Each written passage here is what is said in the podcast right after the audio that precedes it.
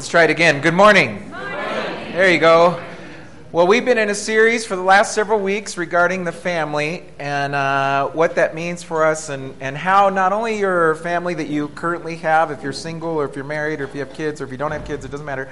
Uh, we were talking about your family of origin as well and how that affects your relationships. And so we talked a lot about this iceberg principle is that a lot of people look at this top part over here and so you see a family that maybe you envy and you think, "Oh, I want to be like them. I want to have the relationships that they have with each other." And uh, what we forget about, and so some of the characteristics that we think about when we think that are these things. So we have a few of these characteristics freedom, peace, authenticity, and growth, meaning they're lifelong learners, they're people that want to grow, they're authentic in everything that they do, they, they have peace. They don't walk around always nervous and always uh, concerned about whatever's next. And so, and they're free to be the person that they're intended to be. So when we talk about that, uh, we see these kind of things in people and we see these kind of things in families, and then we go, well, how did they get there? Well, we were saying that the large, the largest portion of of the work for an iceberg is underneath the water. And so that's where we're going right now. So, and in this first, the first week that we talked about it, we just want to talk about the fact that it is work. And so most of us go home from working 8, 10, 12 hours a day, or whatever it is. And by the time we get home, we just want to disconnect and we want to say, no, I'm not going to work anymore. And one of the things that I was sharing is that if you want to have a, a strong family relationship, uh, if you want to build those characteristics that we just talked about, um, you can't just simply go home and say, "Well, I'm just not going to work anymore. I'm going to turn on the TV and put the remote on and uh, put the remote on, put the TV on with the remote, and then." Uh, and uh, so that's that's just simply not the way you can do it. You have to uh, put work into your relationships. If you're single and you're saying, "Well, how, what does that have to do with me?" Same thing. If you want to have solid relationships, you have to put work toward it. You can't just assume it's just going to happen um, como efecto secundario. Digo, um, what is that? Somebody help me out. Like a side effect, yeah, like a side effect of, of just existing. Yeah, the English speakers, I don't know. And so uh, I didn't know you spoke tongues here. Okay, so uh, doing conflict right. And so big part of relationships is conflict because all of us have conflict, right? At one point or another, we're going to have conflict with a boss, with a friend, with a spouse, with uh, our kids, we're going to have conflict with somebody. And so most of us never were taught how to deal with conflict. Now, you were taught. You were taught by, by the fact that you watched your parents and you watched other people um, do conflict, but nobody really told us how we should do it right. And in most cases, we're not doing it right. And so the conflict is not only the issue that took place, but later on, as we, as we fight over what took place, there's even more pain in the fight. Are you with me? So, so the point is, is that it, it, more often than not, we end up fighting not about the original event, but we end up fighting about what we said, trying to f- fix the original event. And so we talked about how we need to learn how in the world we can, we can um, have conflict and experience conflict without creating more damage, but in fact fixing our original problem. All these messages, by the way, are on the website, so if you want to look at them, vinaquito.com. So, uh, or .com, vinaquito.com. Yeah, okay. um, and then we talked about forgiveness. You know, I, I, just recently read this, I think it was a few days ago, I just read an article or something, and it said, I can't remember who said it, to be honest, but, um, but they said, people with the greatest marriages are the greatest forgivers. And uh, I thought that really makes sense. Because if you have really great marriages, you have to be great forgivers. Because the fact of the matter is, if you're going to spend any length of time with anybody, particularly a spouse who you're with all the time, you are going to uh, hurt them. And so the only way to overcome that is, is what I already said before that we're going to deal with conflict correctly, but then beyond that, we're going to forgive and release the person of the debt that we think that they owe us and remember we talked about money and so you know if we if somebody owes you 50 bucks and you re, you forgive them that well then they don't owe you 50 bucks anymore right? Well it's the same thing emotionally. If we forgive somebody we're saying you don't owe me anything anymore. Now and then we talked about the difference between that and trust though because trust is not necessarily the same thing. Again go to the sermon online. But the idea is simply is that you have to we have to be able to forgive. God is taught god forgave us and we need to be able to forgive other people. If we don't forgive other people, uh, we're stuck. We're just not going to move. And actually, we're bonded to that person. Even though we're thinking that we're punishing that person, we're not punishing them at all. All we're doing is bonding ourselves to that person and creating more pain in the long run. Yeah? So, what was the next one?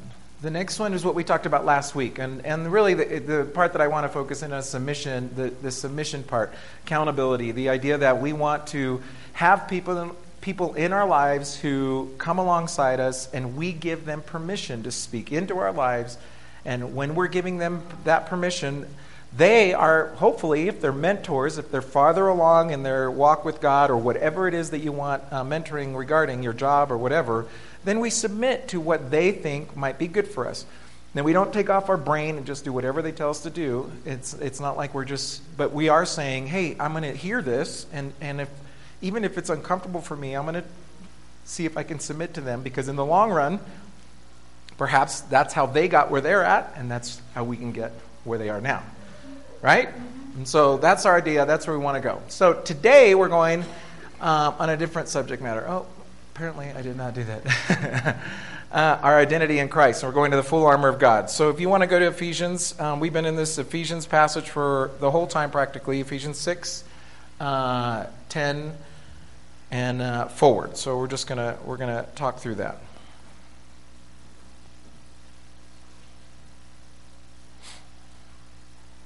I wanted to remind us of something that we that that I think is important for us again to get context on this whole thing. Remember that when we're talking about family, when we're talking about family, God created originally there was Adam and Eve and then there was families. Obviously there was the fall, there was sin. And then later what God said is, okay, here we go. What what I want to have is I want to have a mother and a father, and the mother and the father are here. Their kids are going to be underneath them. The kids are automatically under the covering of their parents assuming that these parents are trying to follow God, do, do the will of God, and they're, they're just doing all these things. Are you with me? So they're, so they're all right here. Here we, have the, here we have the children. The children are underneath the father, the mother. And then what happens is, assuming all things are good, obviously it's never perfect, but the idea is that these two folks are doing all that they can to raise their kids in a godly manner. And then ultimately, these two people, too, are trying to follow the Lord. And so they're handling conflict correctly, they're doing all these things right. And then all of a sudden, this kid gets old enough to the point where he's going to get married. Now, and then we talked about a big thing that's culturally different nowadays because nowadays people wait till they're 175 to get married. But uh, but in the days of in the days of the Bible, how old were they about? Uh, yeah, it depends on your male female. But in in general, you're talking about anywhere between 15 and 21. I mean, 15. I mean, it, they were young. They were young people. So imagine this: when these people left the home when these people left the home, you're talking about they were still very young people.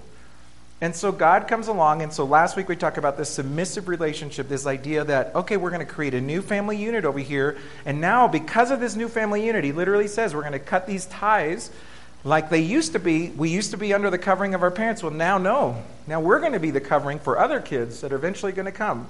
But I want to create a stu- structure that's going to work. And so, men, you need to love your wife like Christ loved the church. Women, you need to submit to your husband. Don't take off your brain. That's not what we said.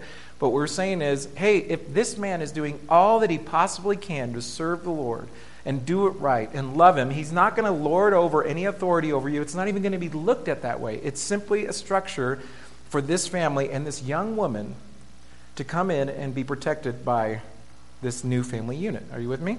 And so then what happens is they have kids, and, the, and then with the cycle just continues. So you so that's the way it goes. And so what happens is now we're looking at this family structure and we're saying, okay, this is where we're going. And so Paul's going to kind of finish up here. Now he's finished all talking about relationships to a large degree. And now he's going to talk about, okay, I'm just going to close up my little letter to you guys. And these are my final words. So, so this is where we're at right now. We're in uh, Ephesians 6 10. So it says, Finally, be strong in the Lord and in his mighty power. Put on the full armor of God so that you can take your stand against the devil's schemes. For our struggle is not against flesh and blood, but against the rulers, against the authorities, against the powers of this dark world, and against spiritual forces of evil in the heavenly realms. Now, you have to be careful when you read this because some people will read this and say, ah, so that person that's hurting me and offending me is the devil, and they, because you see what I'm saying. So people will look at the person and all of a sudden try to try to put on them that they are some kind of demonic influence in my life. That's not at all what he's trying to say. What he's simply saying is uh, there is an enemy who is here to steal, kill, and destroy. And so every time we're dealing with these conflicts and these issues in our life, in the end, it's the enemy doing that. This is one of the reasons why I, we're not a political church. We don't get into a lot of political stuff, but I do say this because I think it's important. Um, it doesn't matter if the whole entire world was capitalistic. It doesn't matter if it was entirely socialistic. Social, is it, is that, is, socialists. It doesn't matter. It, it doesn't matter what your political bent is. The fact of the matter is, even if you had the exact political system that you believe to be correct for Ecuador, for the world, and everybody was acting like that, there would still be death, there would still be pain, there would still be hurting. Why? Because our battle is not against flesh and blood. It's not against this political system. It's against the enemy. And some people act as though, wow, if we just put in the right political system, all of a sudden, everything's going to be good. That's not true. Satan is still here. Matter of fact, he'll be thrilled to death that we'll be lulled into complacency thinking that everything's all good. Right. So the fact is, the enemy is our, we're fighting against him in every single thing that we do. That's, that's our fight. Now, I'm not saying that it's not worth it as a believer that you shouldn't investigate and do everything you possibly can to put in biblical principles in the, in the system of government that in Ecuador or wherever we are. That's not my point. But my point is, our Savior is not a different political system. Our Savior is Jesus. That's all there is to it. You can't switch. You can't say, yes, I fully believe in Jesus, but we have to get this political system in. It doesn't work like that. Jesus is our Savior. That's all there is to it. Are y'all good with me still? Nobody wants to leave? Okay. So, so that's good. So, let's see verse, versículo 13, creo. Um, Therefore, put on the full armor of God so that one so that when the day of evil comes you may be able to stand your ground. And after you have done everything to stand stand firm then. That's very it's fascinating to me how many times he's going to say stand. I actually highlighted it. But he says you may be able to stand your ground and after you have done everything to stand stand firm then with the belt of truth buckled around your waist with the breastplate of righteousness in place and with your feet fitted with the readiness that comes from the gospel of peace. In addition to all this take up the shield of faith with which you can extinguish all the flaming arrows of the evil one. Take the helmet of salvation and the sword of the Spirit, which is the word of God. Verse 18. And pray in the Spirit on all occasions with all kinds of prayers and requests. With this in mind, be alert and always keep on praying for all the Lord's people. Pray also for me that, w- that whenever I speak, words may be given me so that I will fearlessly make known the mystery of the gospel, for which I am an ambassador in chains Pray that I may declare it fearlessly as I should. Good. You with me? So here we go. This is a very familiar passage. You guys, have you all heard this before? Have you all heard or read this passage to some degree, or at least heard of it? Yeah. Well, I hope I can give you guys something a little bit different than what you've heard in the past. I hope it comes. Yeah, there you go. So first it says final thoughts, and then I'm just going to put on just a few things. It says be strong. So the thing that I like about this is that it doesn't leave it as an option when he says be strong. It's not like he's saying, hey, it would be a good idea. Um, he's saying be strong. And so this is just something that he's saying like a, like a fact.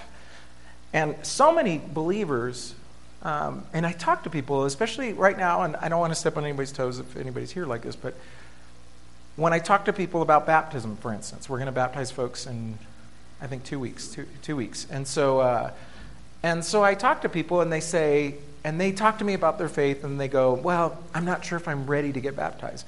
Which, and then I go, Well, what, what does that mean? Well, I'm new in the faith and, and I, I'm not sure, you know, what this, you know, and all these different things. And so finally, in the end, I try to explain to them, you know, baptism is not, has nothing to do with what you, you don't earn your way to baptism. In the New Testament, people came to know Jesus and then they were baptized. I mean, literally, immediately. Now, granted, I will say, in the New Testament, baptism was something that was understood as a way to identify with a certain belief system. And so people understood what baptism meant. Are you still with me? So, in the end, what happened was that I, I, would say to them, this is just a way of identifying yourself with Christ and identifying yourself with other believers and recognizing something that has already happened in your heart, no matter when that happened in your heart, yesterday or two years ago. It's irrelevant. The idea is simply, I am going to be a part of this new body called the body of Christ and I want them to I want people to recognize that I'm no longer the same person that I was. And so that change has happened inside our heart before the act of baptism.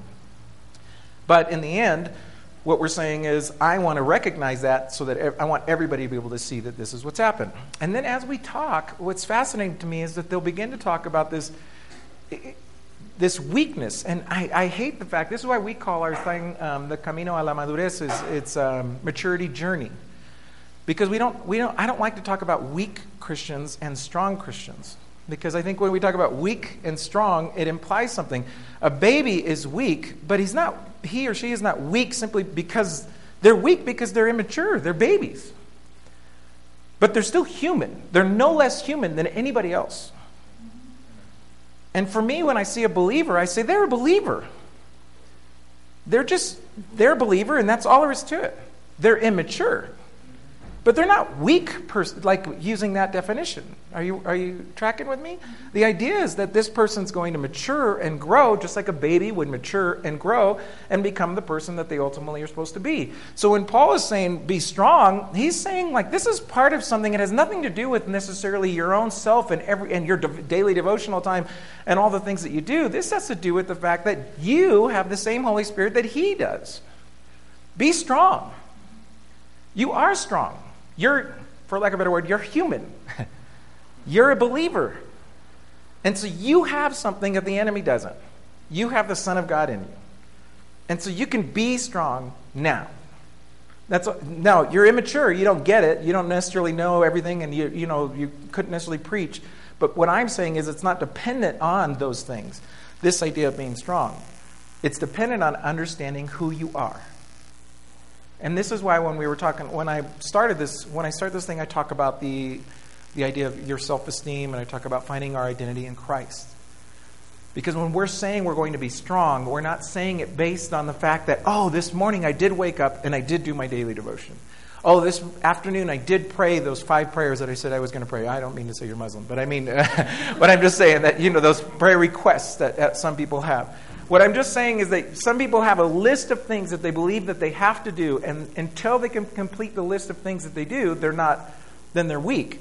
And most of that list is not something that they themselves decided, it's something that other people placed on them. It's not biblical.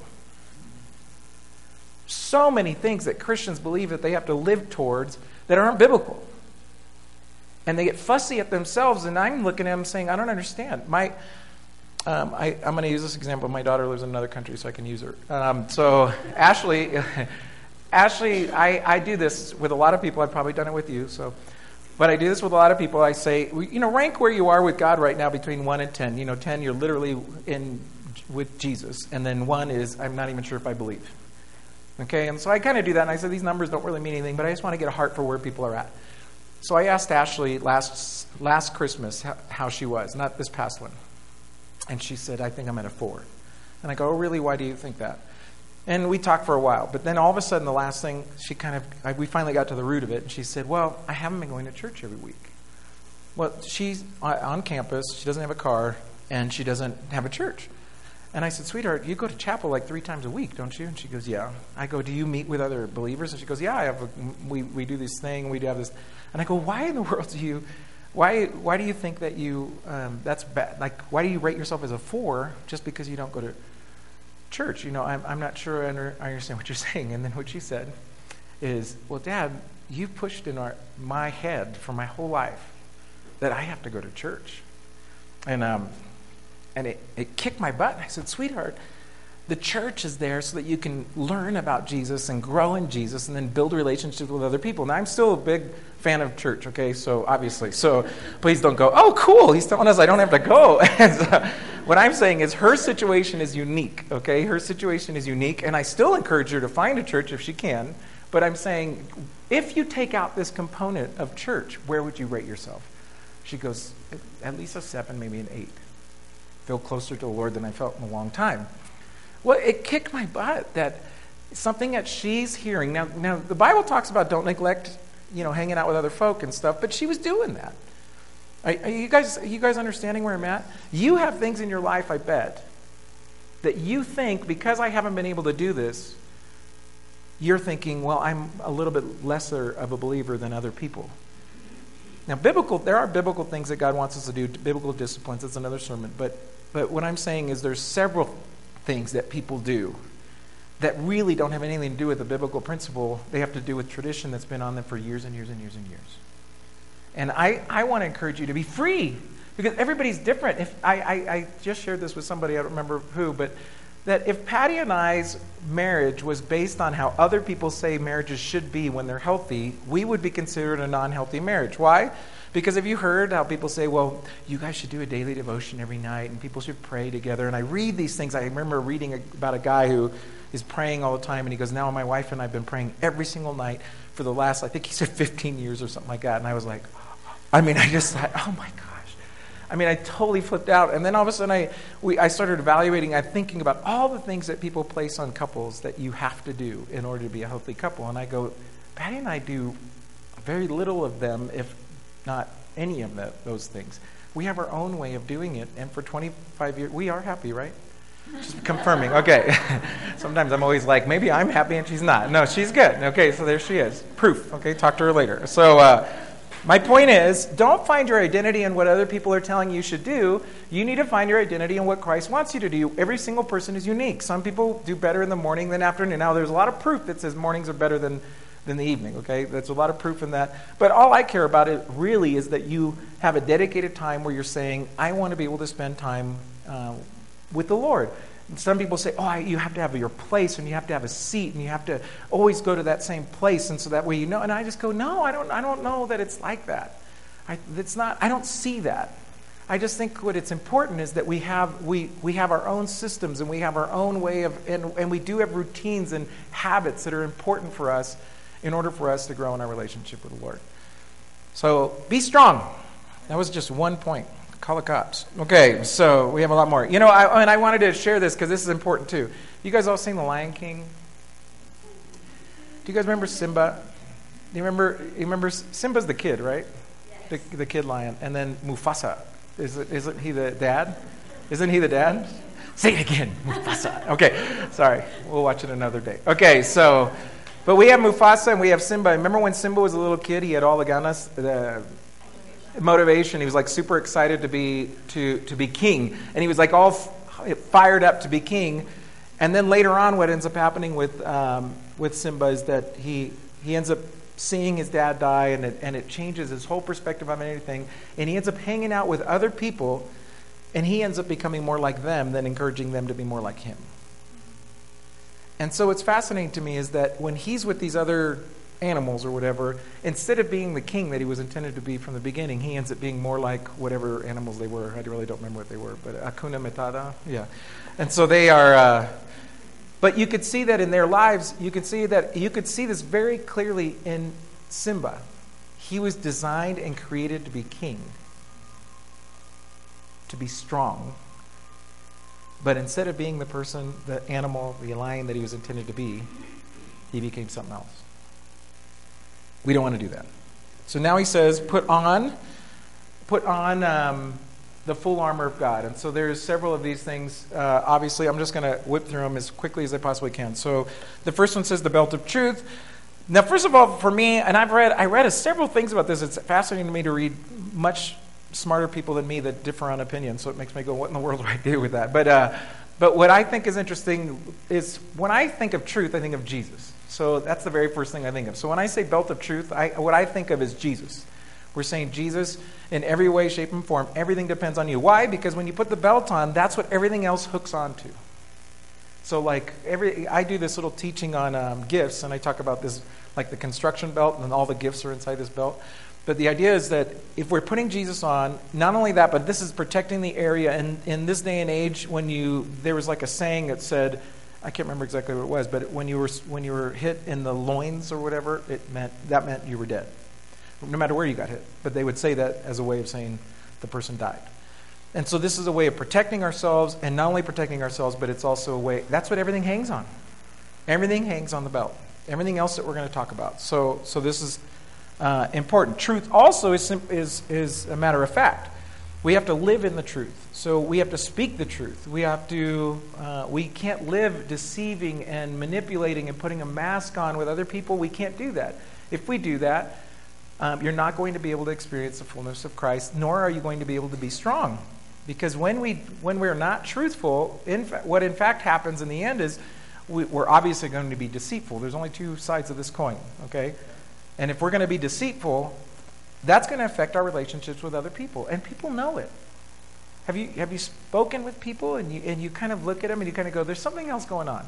You, you, you don't, they're not necessarily being overtly lying, but you kind of go, there's something else going on, and you kind of just let it go. But then you realize, I can't be in a deep, intimate relationship with this person because they're not sharing who they are.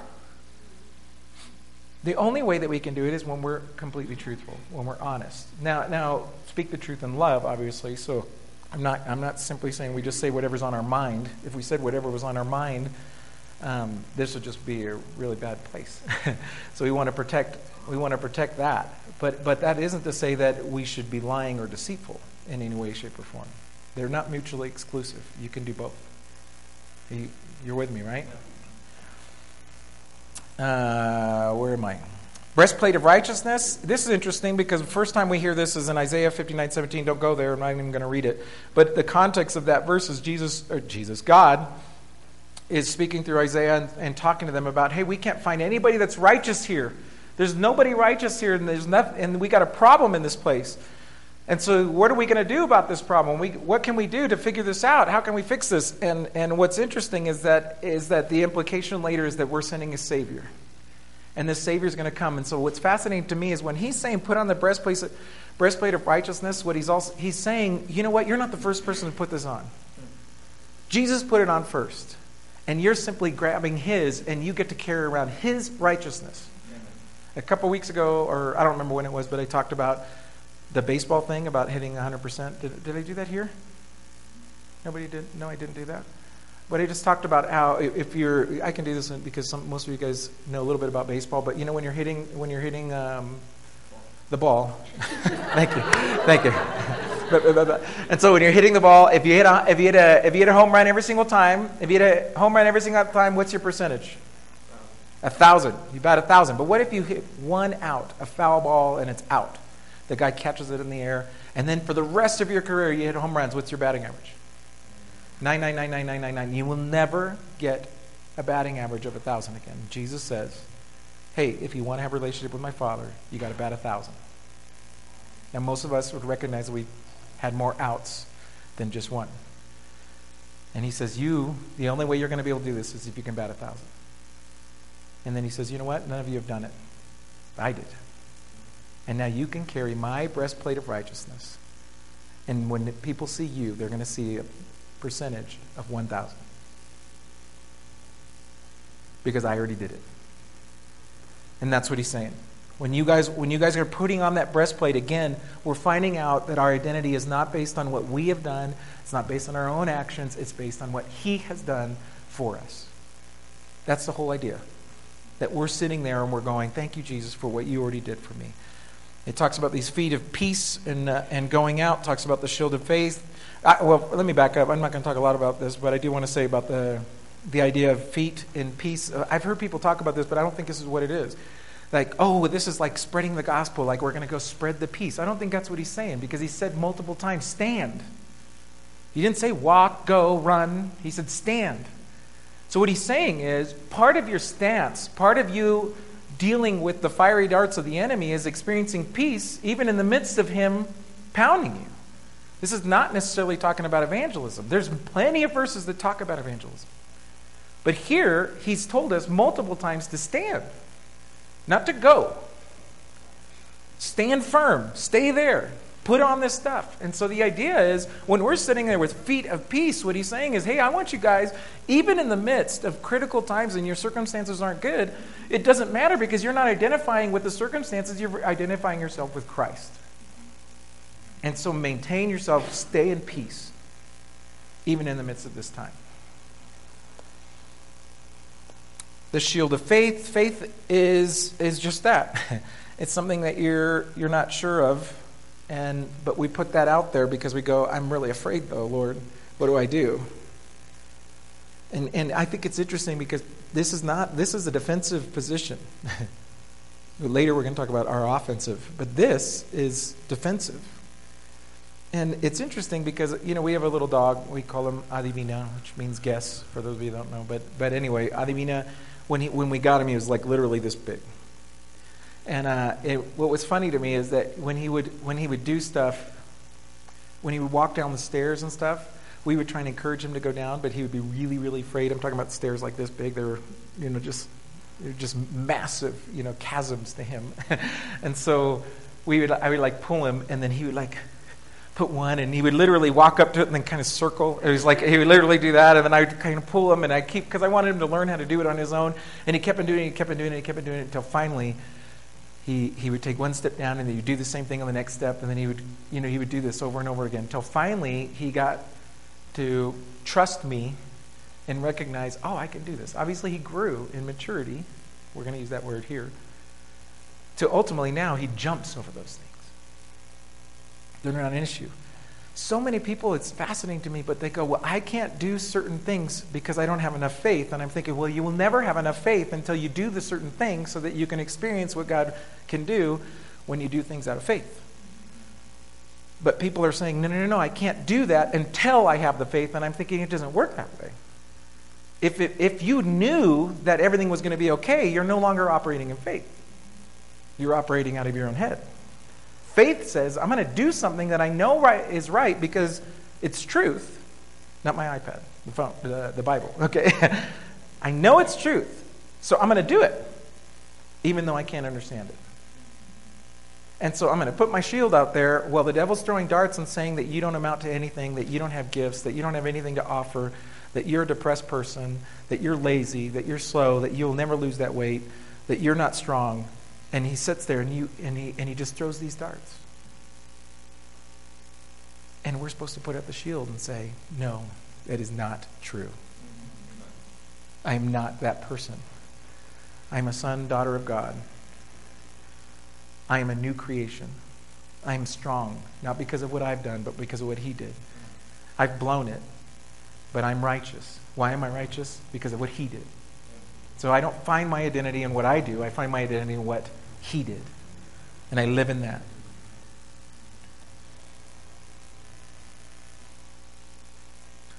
He says to put on the helmet of salvation. Salvation is what brings us hope. Um, it's, it's obviously, and so this is a and without salvation, we don't do anything. You know, obviously, if you don't have your head, most of us wouldn't function. Sometimes I think some people would, but that's another story.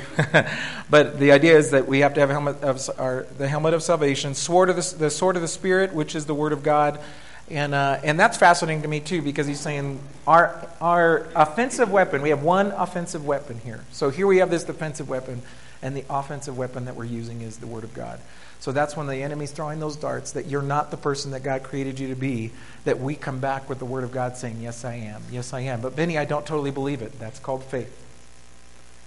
The devil can't read your mind, he can only read how you react to whatever he's placed in your mind. So, in other words, if he says to you, You're depressed, I'm just using something really obvious, and then you act depressed, he goes, Oh, she's listening. But if he says you're depressed and you turn around and say, No, I have hope and I have joy because of what Jesus did for me, and you act as such. Not, you're not faking it, okay? I don't want to just imply that you totally fake it. I'm not implying that you shouldn't get help if you're depressed. I'm just simply saying that there are certain things that we can do and we can say, no, I'm not going to allow the devil to totally distract me and bring me into this place that I'm not. So he says you're lazy. He says all those different things. I don't know what the words are. He says, he says you're ugly. He says, I don't know what the words are that you hear in your own mind. But we put out that, that faith and then we swing back with the Word of God saying that's just simply not true because I know right here. If you have a smartphone, there's this app called um, Attack the Devil or something like that. I can't remember what it's called. I actually really like it because what it does is it says when you're dealing with certain things, you. Uh, it, you can just push on that subject matter and it brings up a million, like not a million and brings up a lot of verses regarding that subject. So when you when you're struggling with purity, when you're struggling with depression, when you're struggling, you can actually push this little button, and all the verses that have to do with that pop up. I have to find that for you because you're probably now going, "What is that?" Because I want to know. You have to have a smartphone though, okay? Like your little Nokia flip phone doesn't work, okay? So, and if you have one of those, you just need to get another phone in, in, in Jesus' name. Amen. Um, okay. I want you guys to see that. Uh,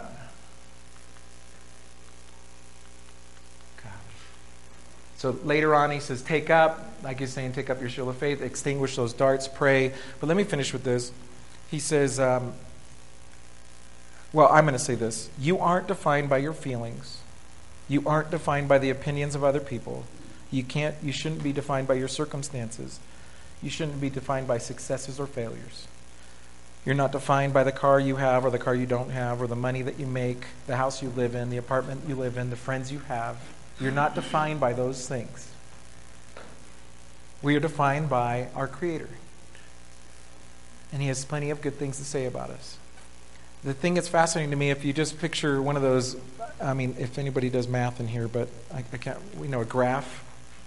So if you have a long graph right here, and this is like your value, and here you're thinking, oh, the only way that I have value is if I do good things then what happens is this graph continues to go up and up and up and up. And you have to do more good things and more good things and more good things and more good things. And eventually you fail yourself. And then your value goes down.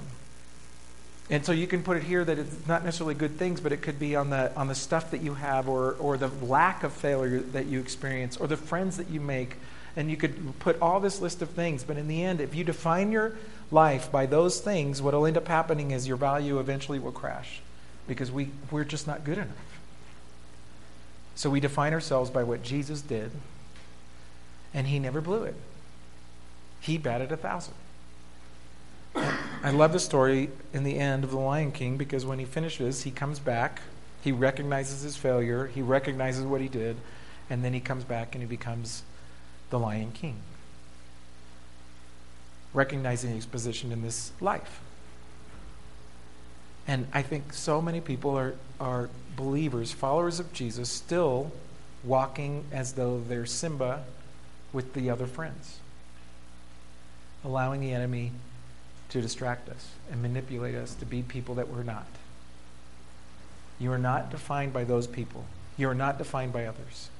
Your identity is found in Jesus. Your self esteem is I found in Jesus.